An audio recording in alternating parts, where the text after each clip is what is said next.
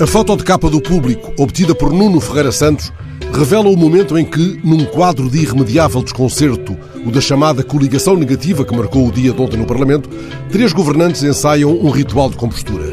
Duarte Cordeiro, António Costa e João Leão estão de pé, enfrentando as bancadas confinadas num alinhamento paradoxal. Os três apertam, em gestos concertados, os botões de cima dos casacos. Nesta encenação de um comedimento institucional, estão afinal reproduzindo uma norma adotada a partir de Eduardo VII, um rei que, para lá de ditar regras da moda masculina, não raras vezes se deixou enredar em jogos de azar, não tendo sequer escapado ao muito badalado escândalo do Bacará. Um dia, o monarca terá do estado o primeiro-ministro devido ao que considerou o traje inadequado com que o chefe de governo se apresentava. Face à autoridade do rei nesta matéria, o primeiro-ministro desculpou-se com as dificuldades criadas pela crise desses dias. Fica claro, olhando a foto de capa do público esta manhã, que Costa não será censurado em Belém por descuido com a etiqueta dos botões do casaco, mesmo em plena borrasca política. Mas não é tão óbvio que os três da bancada governamental não estejam, na verdade, tentando abotoar, dentro das regras, uma muito apertada camisa de onze varas.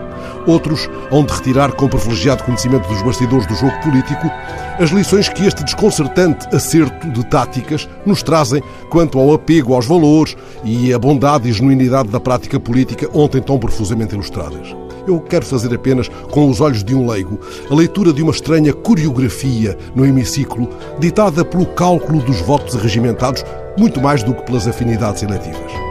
A verificação dos inusitados alinhamentos, numa desconcertante e histriónica contabilidade, reduziu o episódio do queijo limiano a um amanteigado e banal capítulo da miséria política.